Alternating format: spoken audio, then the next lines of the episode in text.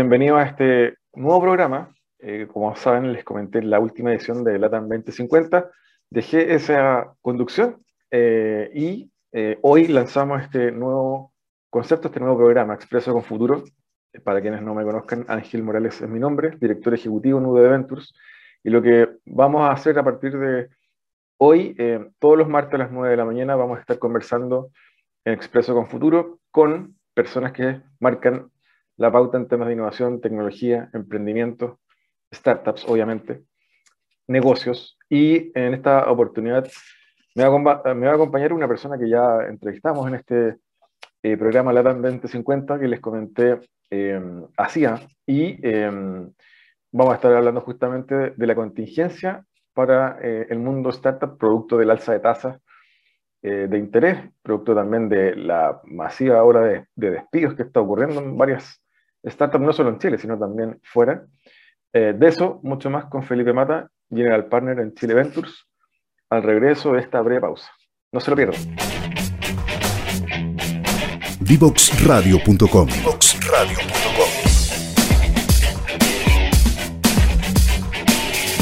Conversaciones que simplifican lo complejo.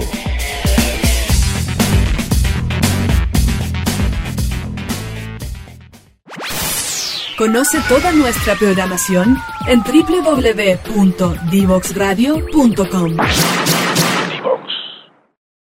Bien, ya estamos de regreso para conversar en esta oportunidad con Felipe Mata. Felipe, bienvenido, ¿cómo estás? Muy bien, muchas gracias. Oye, bueno, ya te tuvimos en este anterior programa que me tocaba conducir la TAM 2050. Este programa busca eh, profundizar en estas conversaciones que van marcando también la agenda, eh, en tu caso, eh, desde eh, una organización dedicada, una empresa dedicada al tema de la inversión de riesgo, vamos a conversar en el segundo bloque de la contingencia que, que, hoy se da en el mundo startup, pero preguntarte también tu, tu, visión en torno a, cómo se ha ido moviendo también en general el ecosistema de, de startups, producto del tema que nos convoca hoy, que, que, es que a propósito del alza de tasas y, también obviamente la potencial restricción de, de eh, inversión. Eh, básicamente muchas startups están eh, recortando presupuestos, recortando también personal, de lo cual vamos a hablar en el segundo bloque. Pero quería que partiéramos conversando un poquito de contingencia y cómo es el ecosistema en general de, de emprendimiento en Chile a, a la luz de, esta, de estos efectos que se están produciendo en la, en la economía por, por alza de tasas y, y otros. Cuéntanos un poquito, ¿cómo lo ves? Sí, eh, bueno, tú lo dijiste, eh, el, escenario eh, cambió y, la razón por la que cambió a veces cuesta entenderla, pero tú, tú lo dijiste, tiene que ver con el alza de tasa. Y, uno se pregunta, ¿por qué, con el alza, qué tiene que ver el alza de tasa, digamos? Si, si mi negocio sigue funcionando igual que antes, en, en, algunos casos, y, la razón principal es bien simple, digamos, y es que eh, los startups, al igual que cualquier otro, otro proyecto, eh, se evalúa como el valor presente de los flujos futuros. ¿ah? Eh, como nos enseñaron en, el primer ramo de finanzas. Y, y, para evaluar esos flujos futuros hay que poner una tasa. Y si, si esa tasa sube, es muy alta, los flujos futuros eh, hay que descontarlos mucho, por lo tanto, el, valor de esos flujos es, más bajo. Es bien simple esa ecuación. Y el caso de las startups eh, se ve eh, mayor, con mayor potencia eso, porque esencialmente los startups son una promesa de un flujo futuro muy lejano. estamos hablando de, que lo, más habitual es que una startup no, no genera utilidades ni, rentabilidad por muchos años y eh, con la promesa de que está ganando mercado y, más tarde va a generar flujos muy altos. Eh, y eso, eh, bueno, es bastante evidente. Mientras más lejano es el tiempo en que queremos evaluar esto, cuando lo traes al presente es más barato. Entonces, la razón no es que haya cambiado necesariamente tu negocio. Lo que pasa es que tu negocio se descuenta una tasa más alta, por lo tanto vale mucho menos. ¿ah? Y eso hay que entenderlo, porque, porque a veces eh, eh, uno dice, ¿qué tiene que ver la tasa de Estados Unidos? ¿Qué tiene que ver lo que está pasando lejos? Bueno, lo que tiene que ver es que, es que la forma como se valora tu startup cambió. Ahora, eso no tiene nada que ver eh, con, que tu negocio sea mejor o peor. ¿ah? No, es que, no, es que, el mercado de un momento a otro se dio cuenta que tu, tu, negocio era muy malo. No, está evaluando lo mismo de tu negocio, pero lo está haciendo con una tasa distinta. Felipe, bueno, en el, segundo bloque vamos a profundizar en esto, pero preguntarte también o eh, pedir tu opinión respecto también de, lo que vemos en los medios, que a pesar de, lo que estamos comentando, eh, hay buenas noticias igual. Este, este, en este sentido, por ejemplo, revisando eh, prensa, Levita Magnetics alista salida al mercado de, de, Chile y Estados Unidos. Por otro lado, también revisábamos en el DF que despegar.com entra el negocio de arrendo de alojamiento. Es decir, de todas maneras, eh, y ahí pedir tu opinión, vamos a ver cómo sigue eh, desarrollándose eh, el mundo o el ecosistema startup de igual forma y probablemente esto no pare. hay algunos que son más reticentes, otros que ven la oportunidad de que el mercado se ajuste y se haga más eficiente ese ecosistema. ¿Cómo lo ves respecto del de, la actualidad, de, cómo startups como las que te mencioné van a seguir, probablemente las que tú mismo te toca ver en tu portafolio van a continuar creciendo a pesar del, contexto, ¿no? No, de todas maneras. Eh, de hecho, creo que este programa eh, le, habías puesto, le habíamos puesto eh, algo así como startups en dificultad o, tiempos difíciles para los startups, algo así. Así es. y yo lo pondría con signo de interrogación. O sea, ¿estos son realmente tiempos difíciles para, para las startups? Eh, y, la, la, pregunta es, depende. O sea, depende de cómo, cómo, cómo estás construido. O sea, está claro que, que, el, que el, escenario cambió, eh, pero justamente eh, las startups ahora lo que deberían hacer es, lo, hacer es lo que mejor saben hacer, que es adaptarse. Ah, y ahí, si, me preguntas a mí, en, en ese escenario, ¿quién está mejor posicionado para adaptarse? son los startups, no, no, no las grandes empresas. Eso, es lo primero. Y lo que pasa es que yo creo que cambia también un poquito el, el escenario de qué cosas son más relevantes, son, qué cosas toman relevancia.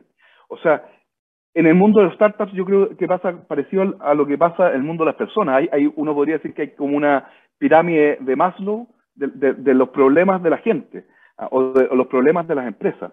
Entonces, si lo que tú estás solucionando era, era un problema eh, un poquito eh, sofisticado, eh, un poquito ahorrarle tiempo a las personas o, cosas no tan tangibles, a lo mejor tu, solución no va apetecida en el mercado como si tu propósito hubiera sido, no sé, ahorrar, hacer que las empresas o las personas ahorren costos, que sean más eficientes, que, puedan conseguir financiamiento. Entonces, eh, hay escenarios en los cuales eh, eh, hoy día es muy buen momento para, para algunas startups. Entonces, y, como, y, nuevamente lo que decía, el que baje el precio de tu startup cuando tú estás pensando que, que la vas a vender en, siete años más, es una cosa que debería ser un poco irrelevante para ti. Además, estos van a ser tiempos en los cuales a lo mejor si, tú estás bien, bien, afirmado, digamos, y podemos hablar de eso, eh, vas a tener, por ejemplo, costos de adquisición mucho más bajos. Entonces, no quiere decir que sean malos tiempos para construir una startup. Lo, único, que, lo único que, sucede es que hoy día no es fácil conseguir capital eh, eh, para, los startups y eh, el precio de los startups no es el mismo que, era, que había antes. Pero probablemente este sea el mejor momento para construir soluciones innovadoras, digamos. No sé si me explico. Sí, no, de todas formas, y ahí em, tomando la contingencia también, eh, ¿cómo, ¿cómo, ves la contingencia local y, e internacional? Eh, fuera, fuera de Chile, eh, ¿qué, ¿qué, te toca ver, qué te toca conocer respecto de, lo que está pasando también en otros ecosistemas de, startups y otros ecosistemas de inversión de riesgo? Más o menos se repite la dinámica que estamos viendo acá, es más fuerte. ¿Cómo, cómo, cómo lo ves afuera? Claro. Nosotros somos a veces un, espejo de lo, que, de lo que pasa afuera. Y lo que, lo que está pasando afuera es que em, como se acabó el dinero fácil, por así decirlo, o se va a acabar, no, no es que, o, va a disminuir, no, no, no, dramaticemos tanto tampoco. Eh, aquellas startups cuyo modelo de crecimiento estaba basado en quemar capital eh, a costa de eh, buenas, buenos indicadores, o, o, incluso a pesar de buenos indicadores, de malos indicadores, esas startups la, van a tener complicada. Ahora, al revés, si es que tu startup eh, eh, tenía un modelo de crecimiento basado en margen bruto interesante, en, en, buenas métricas del negocio, tal vez este es además un muy buen momento para, para conseguir eh, capital de aquellos fondos que tienen un poquito esas, esas, lógicas. Alguien decía, creo, creo que son inversionistas tipo Warren Buffett, no sé quién, cuando baja la marea, eh, eh, ahí te das cuenta realmente quiénes están desnudos. ¿ah? Eh, un poquito pasa un poco con, con las startups. O sea, cuando, cuando la, la, capacidad de financiarse muy barato baja, te das cuenta realmente cuáles eran los modelos de negocio que eran mucho más eficientes o cuáles eran los que en realidad eran un poquito chifladura y, no tenían mucha lógica. ¿ah? Entonces yo creo que este es un muy buen momento también para descartar la paja del trigo, digamos. Eh, y ahí, Felipe, también eh, comentarte, o más bien preguntarte tu opinión para que comentemos en torno a esto de la reforma tributaria. Escuchaba ya algunas personas que eh, ven con buen ojo que la reducción en, en, el impuesto a, a empresas va a permitir o debería permitir que esas empresas puedan invertir en I más B. Hay un incentivo ahí. ¿Ves que este, esto tenga efecto real o o todavía va a ser tibio la incorporación o, la, o los esfuerzos de las corporaciones en eh, invertir en B, eventualmente invertir en startups el día de mañana? Yo creo que es una buena señal. Eh, creo que espero que la, que la aprovechemos bien. Yo creo que es un, es un incentivo evidente a, mejorar la tasa de innovación que hay en Chile, que es muy baja. Eh, yo creo que a, mí me encantó esa, esa jugada, la verdad, eh, de la propuesta de reforma tributaria. Eh, pero está por verse, está por verse si es que realmente las empresas la ocupan bien, se hacen trampa o no, o sea, pasar gato por liebre y pasar innovación, no innovación por innovación, me imagino que no debe ser tan difícil, no lo sé, pero si se aprovecha bien, creo que es una oportunidad para eh, las startups eh, que proveen de esa, de esa innovación a las empresas eh, puedan ser, ya sea porque, porque las empresas gastaron en, en servicios de las startups y les salió, comillas, gratis. eso es un incentivo súper grande.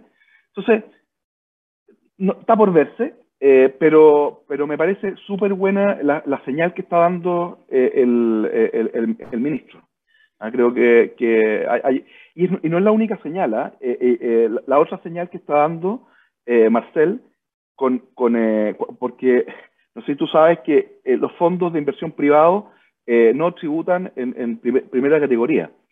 Y eso, eso es, una, es una exención que quieren eliminar. no sé qué va a pasar en el Congreso al final, si va, va a prosperar eso o no, pero, pero al menos la señal es interesante porque eso es exceptuando aquellos fondos que se dediquen a, invertir en, venture capital. Entonces, de alguna forma está dando la señal también el Estado o el gobierno hoy día eh, de, que, de que esto es algo que importa y que, y que queremos que las empresas, eh, queremos que haya startups y queremos que esas startups eh, sean apoyadas por fondos. Bueno, comúnmente se, se suele sostener el, el, argumento de que fuera Chile la inversión en I+D en startups suele ser dos tercios provenientes del mundo privado, un tercio del público, en Chile es al revés, eh, y, esto podría ir en ese camino. Y, en, generoso. claro, ya, y a tu juicio en esa línea, ¿cómo, cómo aparte de, además de, de este cambio tributario, eh, cómo más, o de qué otras formas puedes incentivar que eh, más privados se metan en, en este cuento comparativamente con el aporte público. ¿Se metan cómo? ¿Se, metan como inversionistas, dices tú? Claro, mm. inversionistas privados, digamos, invertir en estas cosas. Mira, eh, siendo bien honesto, hoy día eh, también hay un, va a haber un descreme, creo yo, de, eso. Eh, el año pasado, o el 2020, hubo un poquito una, un, descubrir de una nueva clase de activos que, que, mostró señales de que, de que había mucho, mucho valor. ¿ah? Y, y, eso hizo que, algunos inversionistas se metieran un poquito por moda. Eh, o, por, descubrir o por aprender, tampoco eh, mirarlo tan eh, duramente.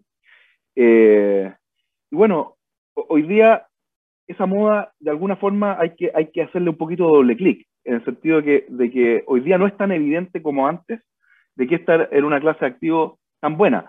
Yo estoy convencido que sí, pero, pero, pero tan convencido como hace un año o hace dos. entonces, hoy día puede ser que haya una retirada de inversionistas que diga, ya, sabes que esta cuestión de las startups, eh, no, no, sé si la entiendo tanto y, y, más encima hoy día como que no va creciendo tanto, se pueden asustar, digamos. Aquellos que, que lo están haciendo por un convencimiento más profundo o, o, por un, eh, o con una estrategia más de largo plazo, eh, van a seguir haciéndolo. Pero aquellos que entraron un poquito para probar, este, este es un momento a lo mejor no muy atractivo para probar creo yo. Ahora, lo que no quiere decir que no sea un momento muy atractivo para invertir. ¿ah? Eh, yo, yo, creo que sí. Eh, creo que es un muy buen momento para invertir. Pero, pero de alguna forma, creo que, que va, van a venir señales eh, en Chile y fuera de Chile, en el mercado, en que, algunos van a decir, uff, uff, esta cuestión no era, no era tirar y abrazarse, como dicen, sino que hay que, hay que hacerlo bien, hay que hacerlo de forma ordenada, y hay que hacerlo de forma metódica y todo eso. Entonces, yo creo que nuevamente va a pasar un poco lo mismo. O sea, eh, cuando baja la marea, como, que, como que vamos más a las, a, las raíces ¿ah? de, lo que realmente hay de, fondo. El, otro tema que te quería preguntar en torno a, a, este tema, obviamente, de ecosistema, de startup, de inversión, Paul Graham y otros expertos en general atribuyen a, eh, el surgimiento de hubs eh, de, emprendimiento e innovación a la atracción de capital financiero y capital humano. Startup Chile fue una prueba de ello, trató de, traer y de hacer que, desde aquí eh, nacieran emprendimientos fundados por extranjeros. Está obviamente llegando más líquido a nuevos emprendedores pero eh, al parecer sigue siendo eh, o estando centralizado, ¿cierto? En Santiago, eh, principalmente en región metropolitana.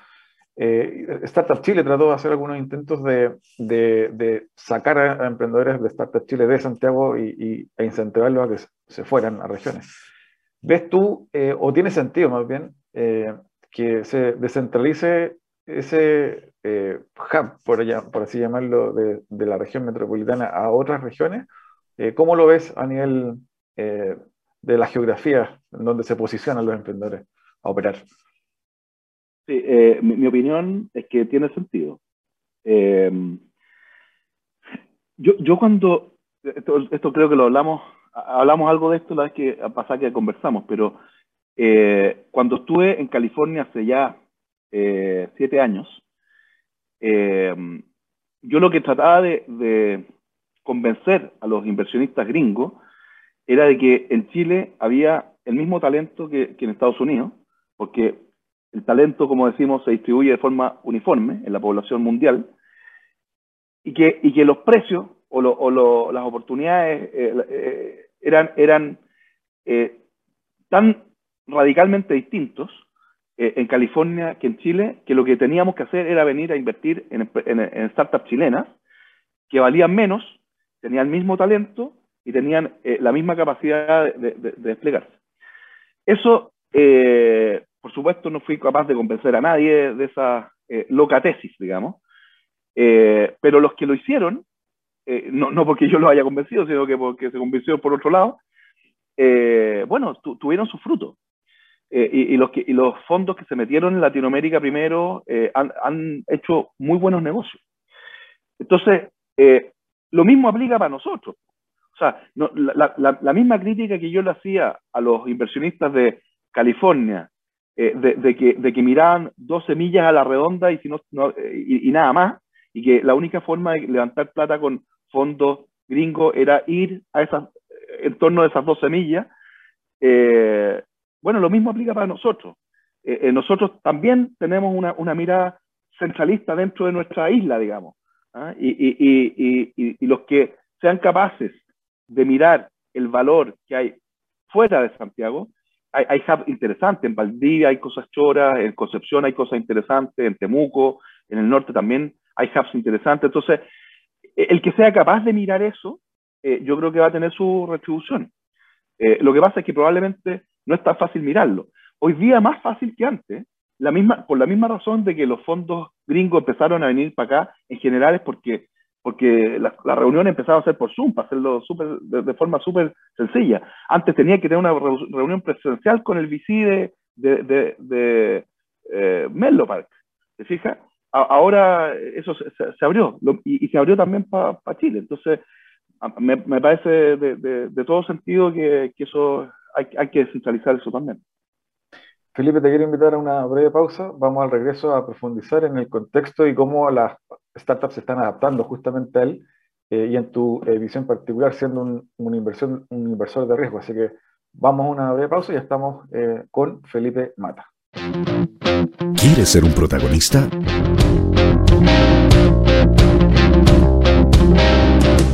Escríbenos a invitados@divoxradio.com.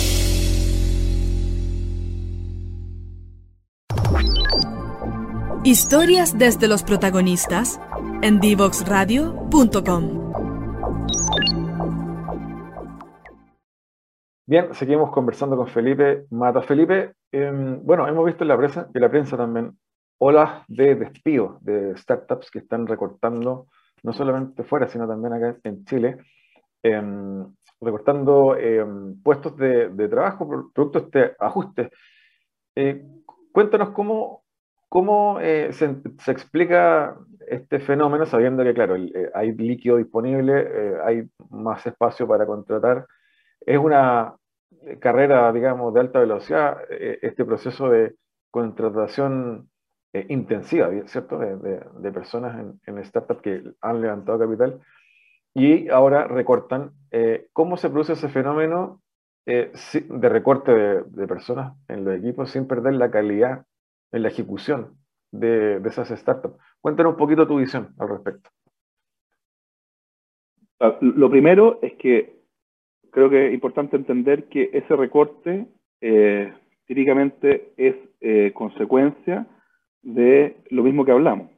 O sea, em, si es que tu startup estaba diseñada eh, con la lógica de crecer a costa de todo, eh, bueno, ahí lo que hacía sentido siempre era, y para crecer necesita gente, eso es evidente, eh, bueno, contratar el mejor talento eh, da, lo mismo el costo a veces y, lo, importante es tener la mayor cantidad de gente para producir lo más rápido posible lo, que quiero producir, digamos.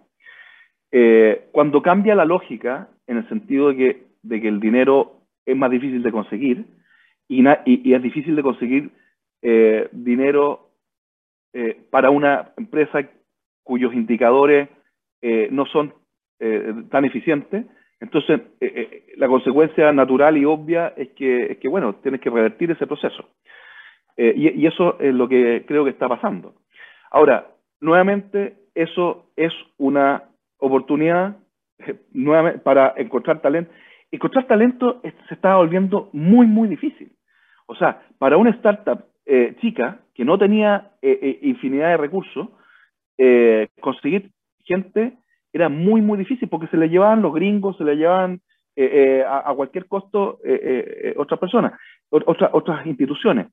Entonces, hoy día, para aquellos nuevamente que cuando baja la marea te, das cuenta que están bien vestidos, es, un muy buen momento para, conseguir muy buen talento eh, que, antes no, estaba disponible. Entonces, yo creo que, de alguna forma terminó la fiesta, por así decirlo, de la chifladura. ¿ah? terminó la fiesta de, de, de, crecer a toda costa. Y, y, y, viene la fiesta, eh, digámoslo, de los que crecen de forma eficiente. Y no, y no te digo que crezcan menos, o sea, eh, eh, pueden crecer tanto como los otros, ¿ah? pero, pero con, con, métricas, con, con eficiencia, con, un costo de adquisición mucho más bajo que el lifetime value, con un buen margen bruto, con un buen payback, ¿para qué vamos a...? con, un crecimiento razonable. ¿ah? Yo creo que viene una fiesta para ellos. ¿ah? Eh, eh, y se acabó la fiesta, como eh, término un poco político, se acabó la fiesta para, para los que estaban haciendo chifladura, eso creo yo. En, ese sentido, em, ¿qué crees tú o, cuáles van a ser los KPI, los, los objetivos que debiesen entonces, tanto inversionistas ángeles, eh, fondos de Venture Capital, entre otros, pedirle a, a esta startup en este nuevo ciclo? Eh, ¿Dónde debe estar el foco puesto en, en esa mejora de, de, operación? Un poco lo que te decía, eh, métricas de crecimiento razonable. O sea, primero, margen bruto alto. O sea, esto de vender cosas vender a 85 centavos el dólar, como dicen los gringos, eh, no tiene mucho sentido. O sea, eh, eh, hay gente que incluso, hay, hay startups que, que, deciden regalar sus productos para, para, ganar mercado. Eso yo creo que ya no va a funcionar por, por un tiempo, creo yo. pero sí aquellos que tienen un, un, negocio con un buen margen bruto, que, que, le, que con un costo de adquisición bajo, que seguramente va a bajar, porque el gasto de marketing eh, eh, eh, de, de, las empresas tradicionales va a disminuir probablemente en esta época. Entonces, todo lo, el, el, costo por clic, por así decirlo, de, de, de, Google o de Facebook o lo que sea, seguro, pienso yo que va a bajar. entonces, ¿qué métricas? Margen bruto, cuidar el margen bruto, cuidar el costo de adquisición versus el, el, VAN o, el valor esperado del cliente en el, futuro, y no mucho más. O sea, lo que pasa es que el mismo negocio no sé, nosotros, ponte tú, estamos en el negocio de, delivery eh, con una de las empresas de nuestro portafolio. Ese negocio eh, ha estado comandado por eh, empresas tipo Rappi que, mm, que, han tenido un modelo de crecimiento basado en regalar plata. ¿Ah? Entonces, cu cuando nosotros, cuando yo miro en, ahora... En comprar clientes. En comprar clientes. Pero no, no, no quiero decir que sea malo ir a buscar clientes y pagar por eso. Si, si la, la, pregunta es, si es que, ¿a qué precio lo compras? ¿Ah? O sea, si es que, si es que compras a un cliente que, te, que su lifetime value, o sea, su, su, su valor esperado en el tiempo, eh, es 100, bueno, por ese cliente tienes que pagar 20, 30 o 40, pero no puedes pagar 120. ¿ah? Eh, eh, eh, y, ese tipo de locura la, estábamos viendo. Entonces, empresas como las de nuestro portafolio, paso el aviso, Rayo, que hace, hace el delivery de forma eficiente, cuidando los costos, atacando clientes que, con, los que puede ser rentable y todo eso, puede ser una oportunidad para ellos, ¿te fijas?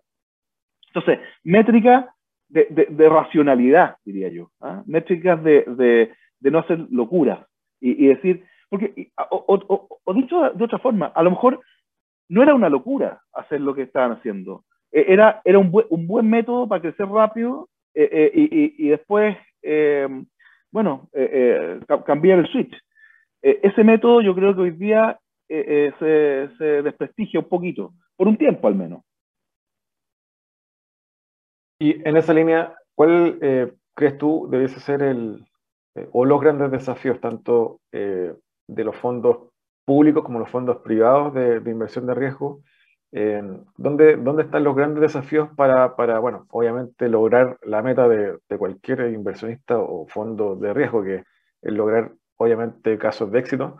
Eh, dado este reajuste, este reacomode, ¿dónde va a estar eh, esos grandes desafíos, eh, como por ejemplo para, para, tu mismo fondo?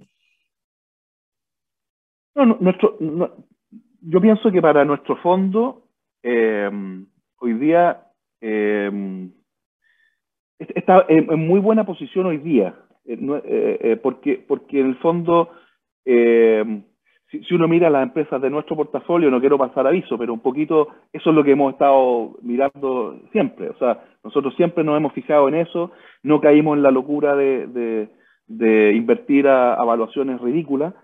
Eh, y lo que eh, algunos momentos pareció no tan evidente, pero hoy día se hace más claro. Eh, yo creo que los fondos o, las administradoras de fondos hoy día tienen un desafío eh, más bien en levantar nuevos fondos. ¿ah? Eh, eso, eso probablemente eh, va a ser más difícil que, que, hace un par de años atrás. Pero los que ya levantaron fondos, yo creo que esto va a ser fondos con muy buena, muy buen desempeño, digamos.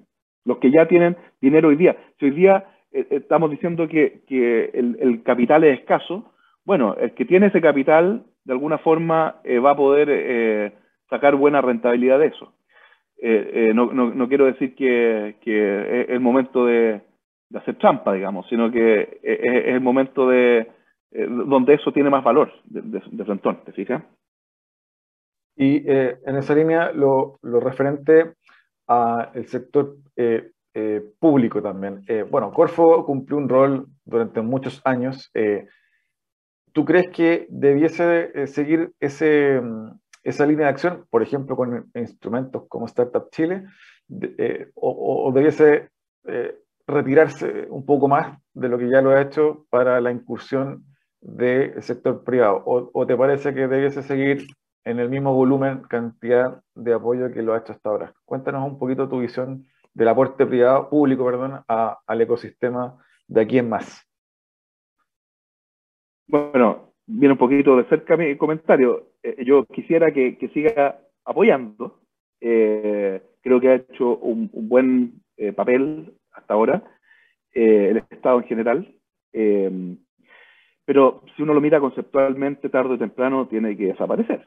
Ese, jugador, digamos. Y, lo, y lo que hace Corfo es fomentar, corporación de fomento, es fomento productivo es fomentar que, nazcan industrias, pero, pero no subsidiarlas para siempre. Entonces, eh, yo, yo no, no, tengo muchos elementos para eh, darme cuenta si, si, este es el momento o no para eh, sacar esos eso apoyos. Pero, pero yo pienso que tarde o temprano debería sacarlo.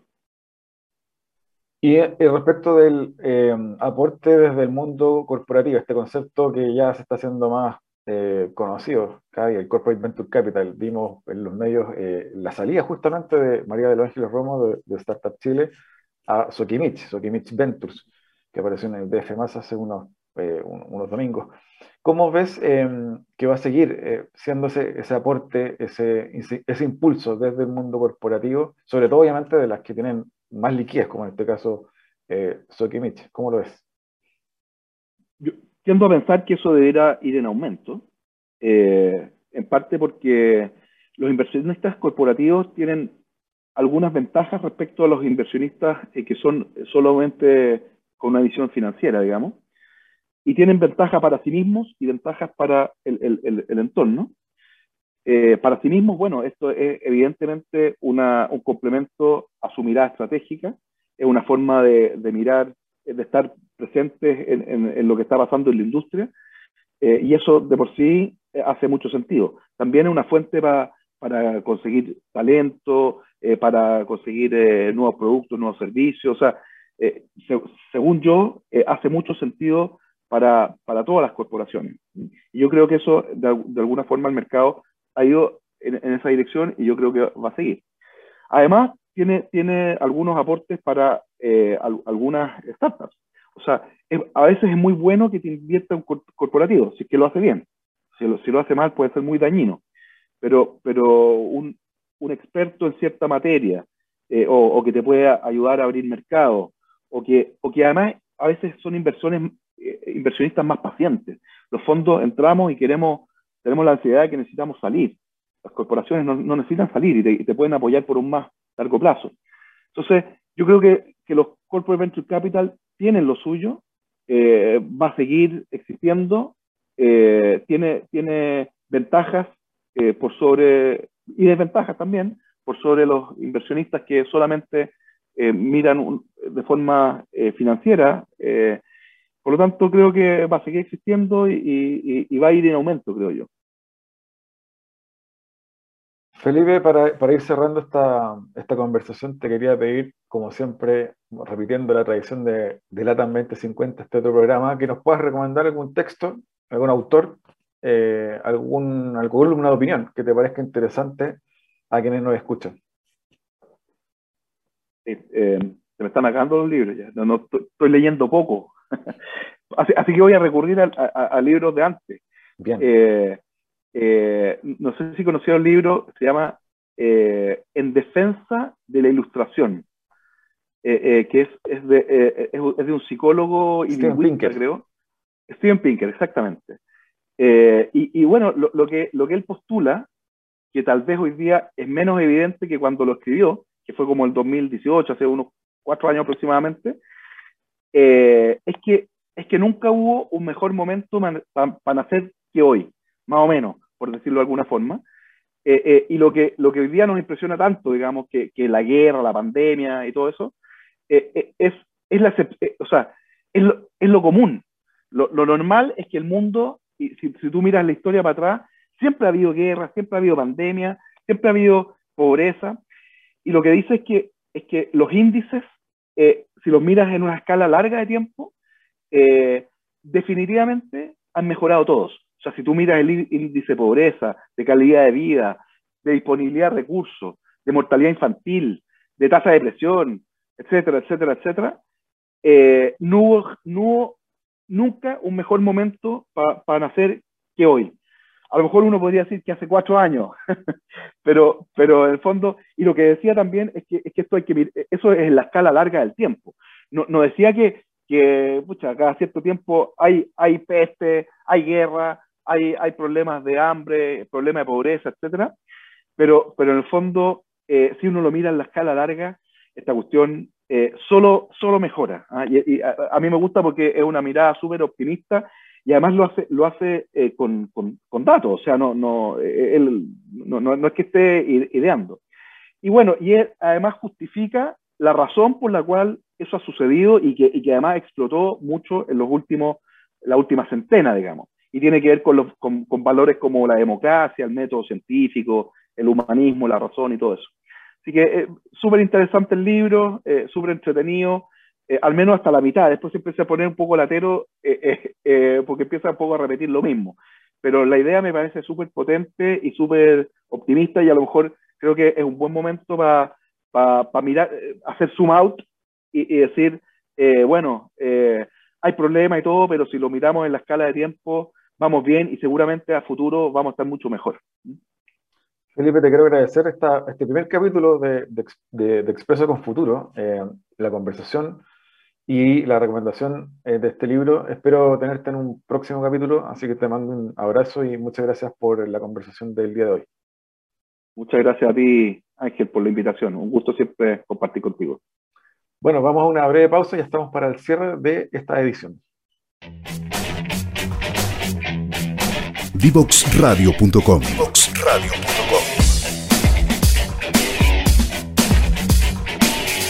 Conversaciones que simplifican lo complejo.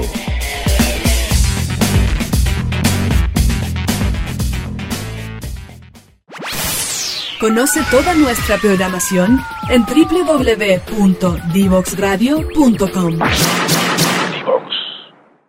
Bien, bueno, estamos eh, en este cierre de este, de este primer programa de eh, Expreso con Futuro, este programa que busca hacer un café a una conversación eh, necesario, un café necesario en el sentido de que vamos a estar invitando a gerentes, directores, fundadores de startups, entre otros, eh, tomadores de decisión que están siendo parte de la agenda eh, pública y privada, ¿cierto?, en temas de innovación, emprendimiento, ciencia, tecnología, para conversar sobre contingencia y también una mirada a futuro en los temas que cada uno de los invitados trabaja en el día a día. En el caso de hoy, Felipe Mata, eh, conversando sobre Venture Capital y eh, la contingencia que está eh, golpeando las startups, pero también la oportunidad que surge de hacer más eficiente ese tipo de industria. Así que Espero que hayan disfrutado este primer programa. Esperemos que vengan muchos más y también igual eh, buen, de buenos invitados como el que tuvimos el día de hoy. No se olviden siempre de revisar las redes sociales de Divox Radio eh, y eh, obviamente www.divoxradio.com. Saber también que la transmisión de cada programa de Expreso con Futuro, martes 9 de la mañana, va en vivo por streaming vía LinkedIn de Divox Radio para que lo puedan revisar. Nos vemos el próximo martes, 9 de la mañana, aquí en Expreso con Futuro. Chao, chao.